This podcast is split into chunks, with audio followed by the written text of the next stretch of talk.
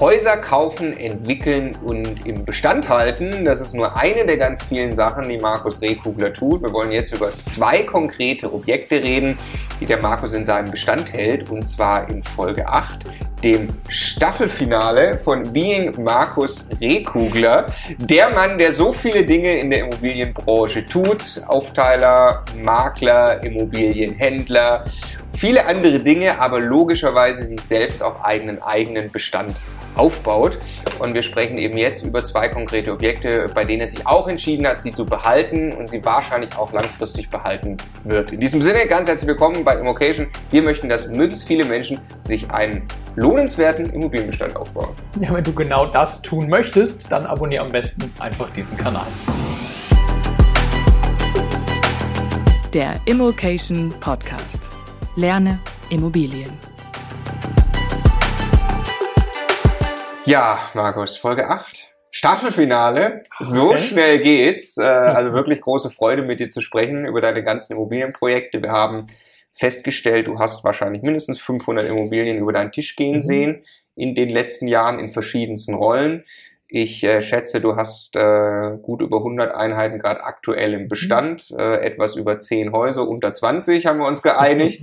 Du kannst von deinen Immobilien leben aus diesem Bestand. Du hast ein, zum Beispiel ein reines Gewerbeobjekt, das haben wir in der letzten Folge besprochen. Und jetzt haben wir uns noch zwei rausgesucht, über die wir sprechen wollen. Das erste ist die, äh, Straßennamen sagen wir nicht, ja, das ist äh, ein, ein Objekt, das du wirklich entwickeln musstest Mhm, genau. Und das die schöne Farbe rosa hat.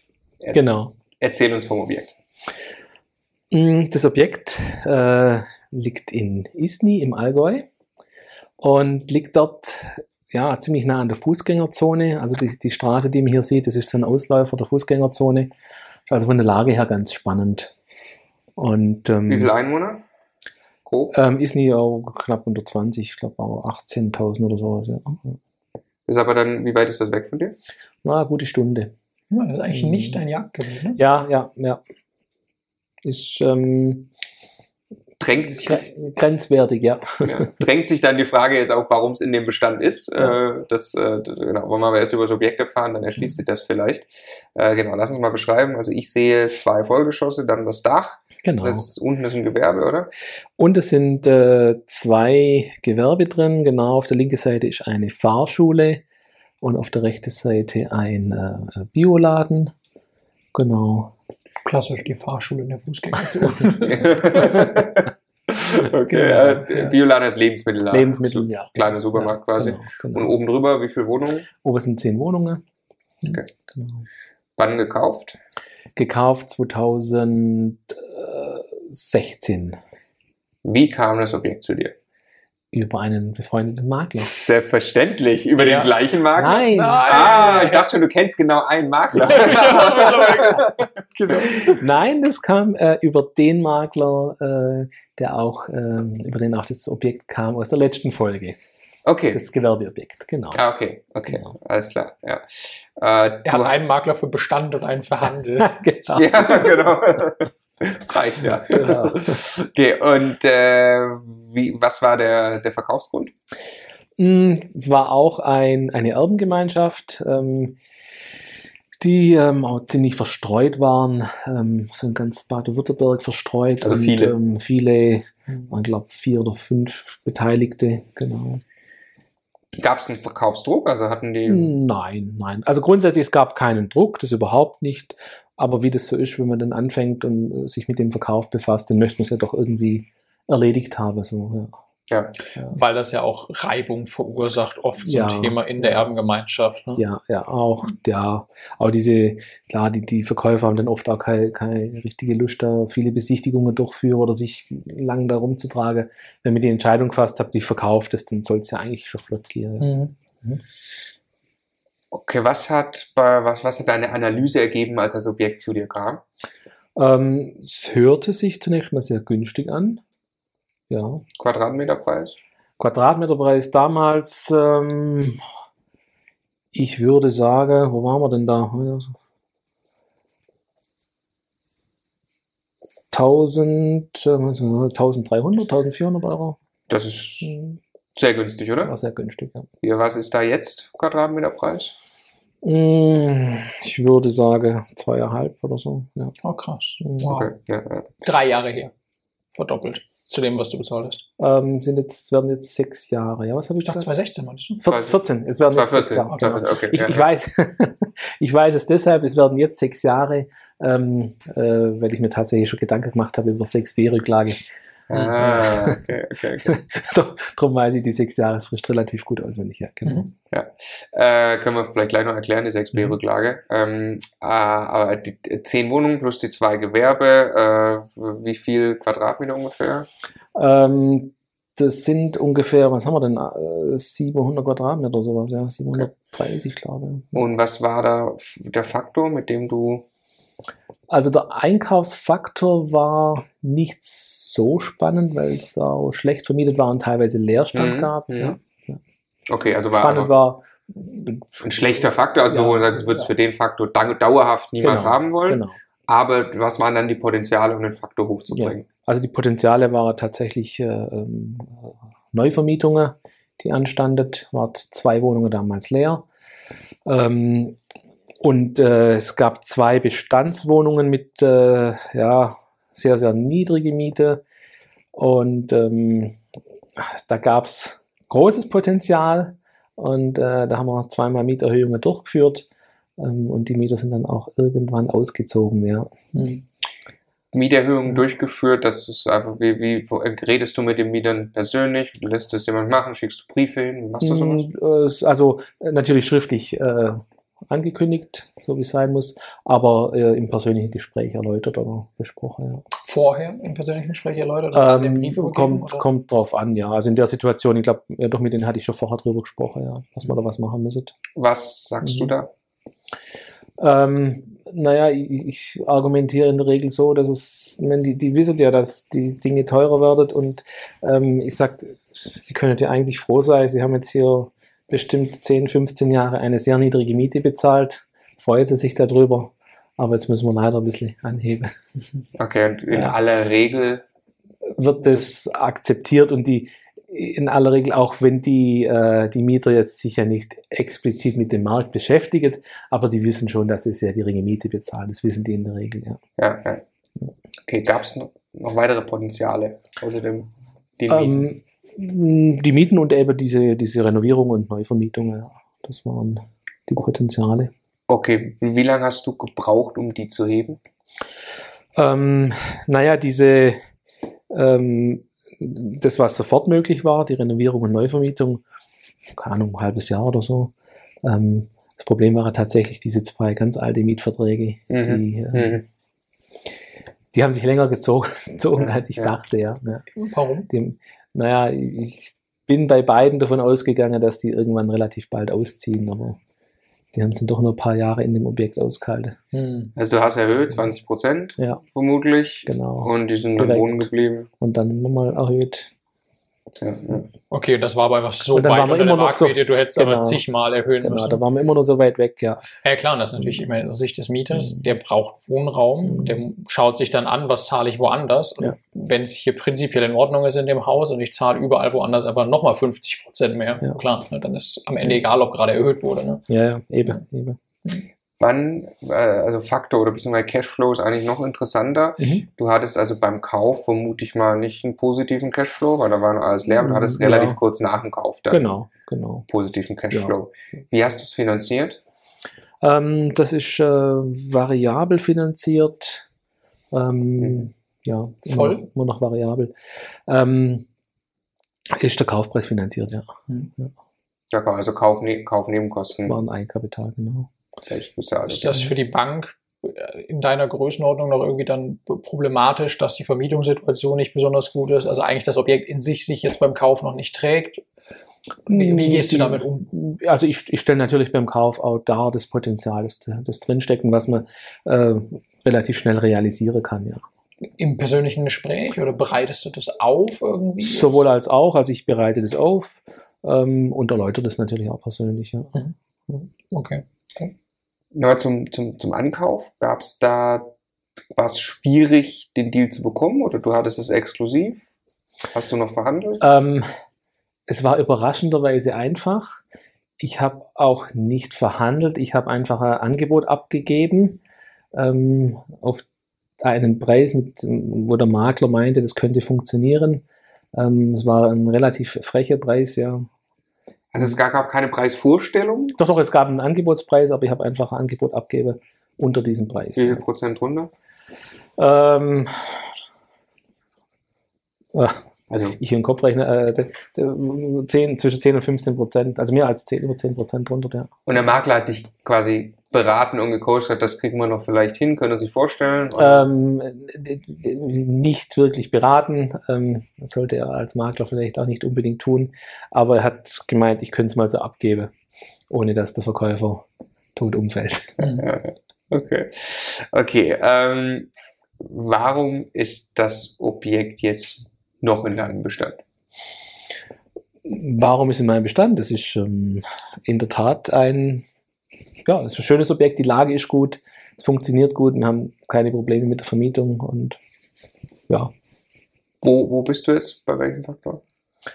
Aktuell ähm, bin ich beim Fakt, ähm, ich rechne immer in, in Renditen, ich bin irgendwo bei knapp, knapp unter 8%, ja. Knapp unter 8% Mhm. Rendite. Ja. Okay. Jetzt nur mal, nur mal grob. Wir haben in der Folge davor ein Gewerbeobjekt äh, Mhm. besprochen. Jetzt in der Folge gerade das Objekt. Mhm. Wie viel Cashflow kommt da raus? Also finanzierst offensichtlich 100% so, so ganz grob. Also, Ja, also die 100% eher, also bei, beim Ankauf 100%, ähm, versuche dann immer relativ viel zu tilgen, Mhm. zwischen 3%, teilweise auch über 3%, ja. Aber- Und entwickelst den Wert durch das, was du tust. Ne? Also Genau. dein, dein Auslauf, dein Beleihungsauslauf ist eigentlich ein ganz anderer. Ne? Genau, ganz genau. Ja. Okay, ein paar tausend Euro Cashflow kommen da dann schon raus aus den beiden Objekten. Muss ja. Aus den beiden, ja, ja. Ja, Ja. okay. Ist das aber für dich, sagen wir mal, eine relevante Größe, dass jetzt schon, du gibst das Geld ja vermutlich nicht aus, was da rauskommt, weil du hast ja noch ein, ein du hast ja viele Geschäfte, wie wir Ja. wir gehört haben, die du betreibst. Lässt du das Geld liegen? Ich, also ich kaufe ja auch immer wieder was dazu. Ja. Ja. Also nutzt das dann als Eigenkapital? um- Genau, genau. Okay, ist das in einer Gesellschaft das? Ähm, dieses Objekt ist auch in der Gesellschaft, auch in einer GmbH und Co. KG. Erklär mal kurz 6b-Rücklage. Genau. Die 6B Sonst, gäbe es ja keine. ne? Ja, ja, ja, genau. ähm, die 6B-Rücklage, ähm, wie erklären wir die ganz kurz? Ähm, also es gibt grundsätzlich die Möglichkeit, äh, wenn man ein, eine Immobilie verkauft und dabei also einen Gewinn erzielt, dass man diesen Gewinn nicht sofort versteuert. Was man in einer GmbH müsste. Genau, was man in der GmbH müsste oder ähm, eben auch in der GmbH und Co. KG müsste man diesen Gewinn ja sofort versteuern. Mhm. Ähm, und jetzt kann man praktisch ähm, in Höhe dieses Gewinns eine Rücklage bilden, die 6b-Rücklage, und ähm, kann die später auf ein neues Objekt, das man später kauft, übertragen.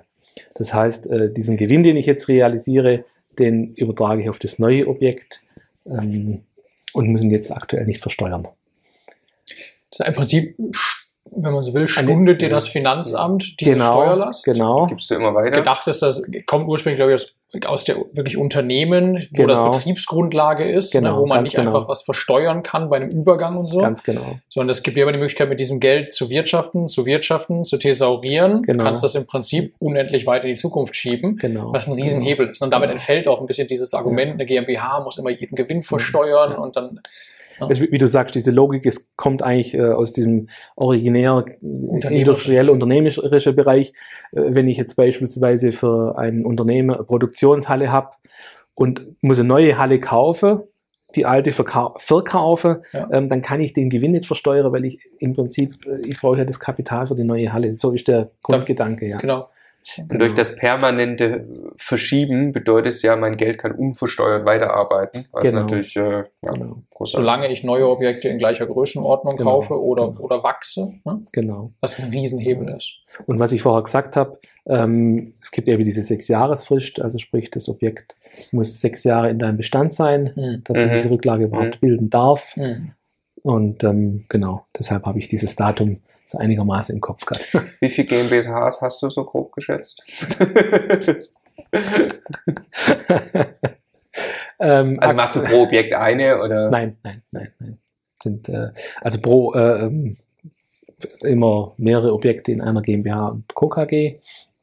Gibt eine Bauträger GmbH, ähm, eine GmbH fürs Maklergeschäft. Ähm, Die Objekte bündelst du die in der GmbH nach Standort als Kriterium oder ähm, nein, eher nach Strategie. nach Strategie? Okay, ja, genau. okay, ja, ja, ja. Ah ja, also Und quasi du hast eine Vermögensverwaltende. Genau, genau, ja, möglicherweise gewerblich genau. Ja, oder ja. sicher gewerblich. Genau, genau. Lass noch einmal kurz, wenn wir gerade drin sind, warum GmbH und Co. KG? Also scheint es ja flächendeckend quasi so zu machen. GmbH und Co. KG hatte ich ursprünglich ähm, in meinen Anfängen für die Objekte, Ja. also für die Objektgesellschaften gewählt. Ähm, ich fand es bisher immer als sehr gute Rechtsform ähm, aus dem Grund, weil ich einfach Objekte von einer KG in die andere übertragen kann ohne Grunderwerbsteuer. ja. Das war so ein Punkt. Innerhalb deines Portfolios, Genau. je nach Genau. Strategie, kannst Genau. du sie in Topf gewerblich und Genau. so weiter. Das Genau. hatten wir schon mal. Ja. Genau, das war so ein, ein Punkt, der mir immer sehr gut gefallen hat.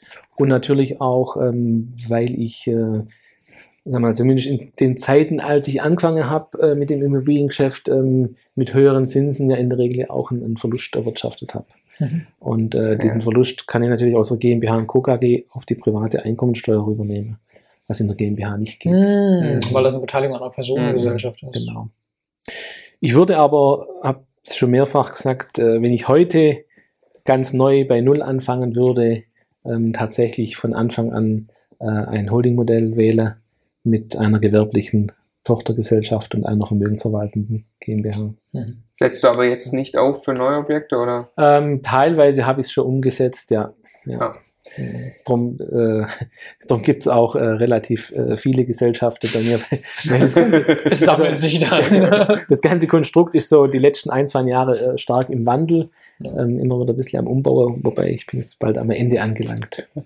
des Umbaus. Des Umbaus, genau. Ja. Ja, dann äh, kommen wir mal zum äh, inhaltlich auch Staffelfinale, nämlich, Oh. äh, ich glaube ich, deinem äh, absoluten Lieblingsobjekt. Ja. Ich freue mich sehr, dass ich selbst auch schon drin war.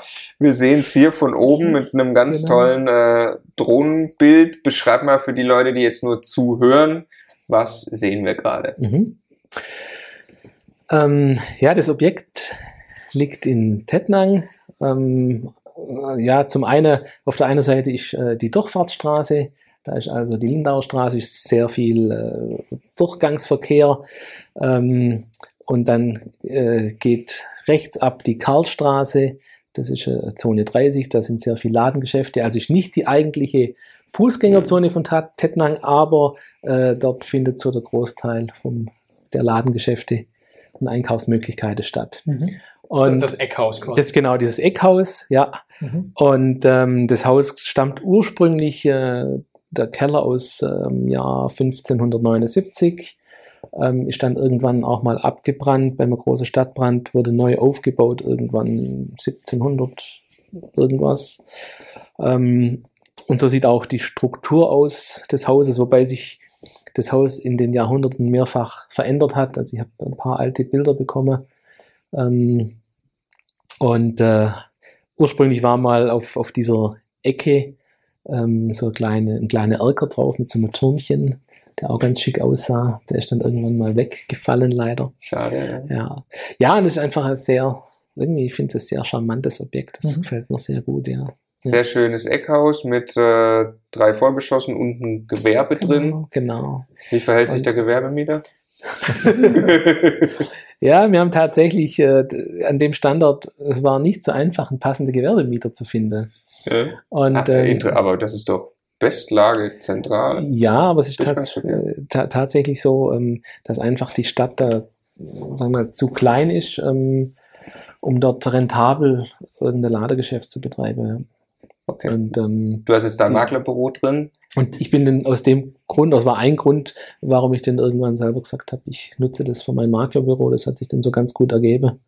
Und ähm, jetzt sind wir seit äh, 2019 selber da drin. Was, was zahlt ihr Miete an dich? Äh, die Miete sind 10 Euro 10 Euro. auf der Quadratmeter. Ja. Ist das was, was bei Wohnen? Wo ist die Miete für Wohnen? Ähm, auch ungefähr bei 10, ja. Auch also wir haben- 10, ja. Wir haben, muss ich dazu sagen, die Wohnungen, ähm, die im, in der Obergeschosse sind, die sind alle komplett saniert. Ähm, das sind wir ungefähr auch bei 10 Euro. Ja. Okay, okay. Wann kam das Objekt dann zu dir? Das Objekt kam 2017. Ja, Ende 17, genau. In welchem Zustand? Mm, Der Zustand war eigentlich ganz okay. Ähm, Das Objekt wurde in den 80er Jahren schon mal komplett saniert und stand aber seit vielen, vielen Jahren leer. Es war komplett leer. Ja. Im Erdgeschoss war früher eine Apotheke und die sind dann ausgezogen und es stand bestimmt schon fünf Jahre leer. Das ist dir bestimmt auch schon fünf Jahre lang aufgefallen.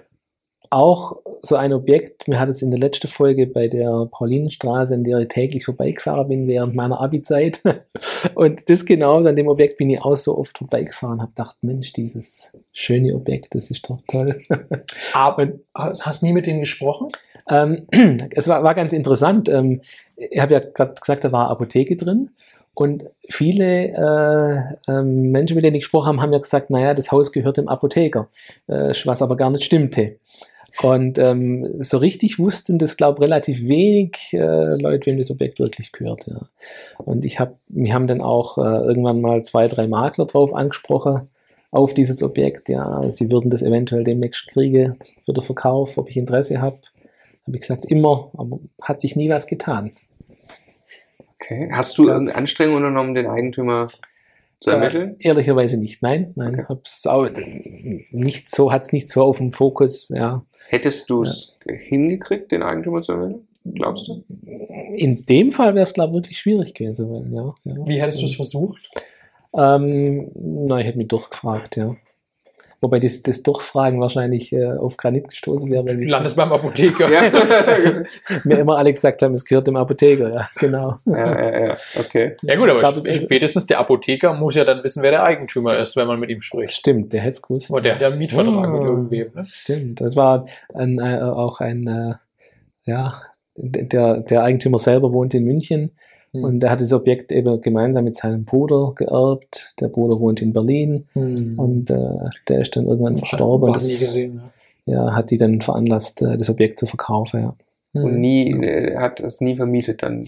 Nie vermietet, nein. Es war eine Wohnung, äh, die war komplett eingerichtet. Die hat der Eigentümer zwei, dreimal im Jahr genutzt und hat dort in seiner Heimatstadt übernachtet. Und ansonsten war das Objekt komplett leer. Das ist ja krass. Mhm. Ja krass, was man da brach liegen lässt an Potenzial. Verrückt. Wie, wie war dann der Deal? Ähm, ich war tatsächlich, das weiß ich noch sehr genau, ich war in Zürich beim Seminar ähm, und schaue in der Pause auf mein Handy und bekomme eine E-Mail von einem ebenfalls sehr, sehr netten Makler, mit dem ich sehr gern zusammenarbeite. Und ähm, ja, war das Objekt, Exposé für dieses Objekt. Exklusiv an dich oder wusstest du, jetzt Ähm, muss schnell gehen? Nein, bei dem ist es tatsächlich so, da sind sie mal, äh, er spricht schon mehrere Kunden an. Ähm, Und was, was, dann kriegst du Puls und dann. Was hast du getan die nächsten fünf Minuten? Ja, genau. ja, sofort einen Besichtigungstermin vereinbart. Ja. Und Und dann. versuchst du dann deine Freude zu verbergen? Ach, oder? nein, nein, nein, ich bin da immer ganz offen und ehrlich. Ja. Also sagst du dann, okay, das ist ein super Objekt, ich will es Ja. unbedingt sehen. Genau, ja, ja. Und stand ein Preis drin, denke ich mal, im Ja. Exposé. Genau, stand ein Preis drin. Ähm, War fair. Der, der Preis war fair, war nicht kein Riesenschnäppchen, aber war Aber das war, der war dann auf Quadratmeterbasis und nicht, äh, Ne, es war ein also, Faktor? Ja, es war ein, also, klar, ein Faktor in dem Sinne gab es zu dem Zeitpunkt ja, nicht. Ja, Ja. Weil es nicht vermietet war. Was war dann? vermietet war, ja. Kannst du ungefähr sagen, was quasi der, der Faktor bei jetzt, also bei einer normalen Vermietung ist? Aktuell, also muss nochmal dazu sagen, wir haben ja komplett saniert nochmal das Mhm. ganze Objekt von oben bis unten. Das Dachgeschoss haben wir ausgebaut. Das war bis dahin nicht ausgebaut. Wusstest du beim Kauf, Ähm, dass es geht? Ich, ich bin davon ausgegangen. Ja. Ja. Ja. Hast aber keine Bauvoranfrage oder so geschickt. Nein, nein. Da gab es im Nachgang noch ein bisschen Diskussionen bezüglich Brandschutz. Ähm, da haben wir auch jetzt erst relativ spät die Freigabe gekriegt äh, für alle Brandschutzmaßnahmen. Mhm. Ähm, äh, also, äh, um da nicht zu sehr in die Tiefe zu gehen, aber es sind äh, letztendlich äh, durch den Ausbau von dem Dachgeschoss ähm, sind wir jetzt in einer anderen Gebäudeklasse. Das heißt, wir haben andere Brandschutzanforderungen. Mhm. Und ähm, ja, da gab es mit der Stadt oder mit der Feuerwehr ein paar Diskussionen. Okay, Ja. Aber wir haben jetzt eine erträgliche Lösung gefunden. okay. Hat funktioniert. Okay, was ist der Faktor auf Und jetzt Gesamtinvest der Faktor aufs Gesamtinvest. Ähm, oder Rendite? Ich äh, ja, ähm, Rendite wir auch. sind wahrscheinlich irgendwo so knapp unter sechs, ja. knapp unter sechs. Also Fakt, Faktor oder Rendite? Rendite, Rendite. Es ist ein äh, in der Tat ähm, äh, kein Renditeknaller. Ein Liebhaber. Es ist wirklich ein Liebhaberobjekt. Ich gehe jeden Morgen so gerne in das Büro. Es ist Ja. so schön. Und ich liebe dieses Objekt. Steuerlich darf man das nicht Ja. sagen, es ist keine steuerliche Liebhaberei, aber, Nein, das geht aber es ist auch, auch, Das auch kein nicht, 10%. das geht nicht. Und es ist, glaube ich, in der Tat, äh, ja, es ist äh, eigentlich so die schlechteste Rendite, die ich im Portfolio habe, aber es ist einfach eine Riesenfreude. Ja, ja. Und deshalb bleibt im Portfolio. Das also bleibt ganz sicher im Portfolio, ja. Hat's noch, hast du irgendwas vor noch mit dem Objekt? Wirst du es in irgendeiner Form? Es gibt nicht mehr viel, äh, nicht mehr viel Luft nach oben. Ja. Alles ausgebaut. Ähm, das Grundstück ist auch tatsächlich nur so groß wie das Objekt. Ja. Ähm, da gibt es noch mal viel. Ja. Ja, wir haben dich jetzt äh, kennengelernt, Markus, als, äh, äh, wie gesagt, Schweizer Taschenmesser für Immobilien. Lass uns doch mal spekulieren, kurz zehn Jahre nach vorne. Mhm. Markus Rehkugler und Immobilien. Kannst du irgendwas sagen, was du glaubst, was in zehn Jahren ist? Markus Regler. Wie, wie genau. du meinst jetzt in Bezug auf den Immobilienmarkt oder nee, auf dich. auf mich? Auf dich. Auf mich. Machst du ähm, immer noch alle diese Sachen? Kaufst du noch Immobilien an? Verkaufst du sie noch? Entwickelst du Bestand? Sanierst du Altbauten? Also ich werde weiterhin das Baust machen, was, was sich so anbietet. Die Chance, die sich ergibt, ja. Was auch immer, ob es Bauträger ist oder Aufteiler. Markus, es hat großartigen Spaß gemacht Vielen mit Dank. dir. Vielen herzlichen Dank. Das war Staffel 1 von Mhm. Being Markus Rehkugler.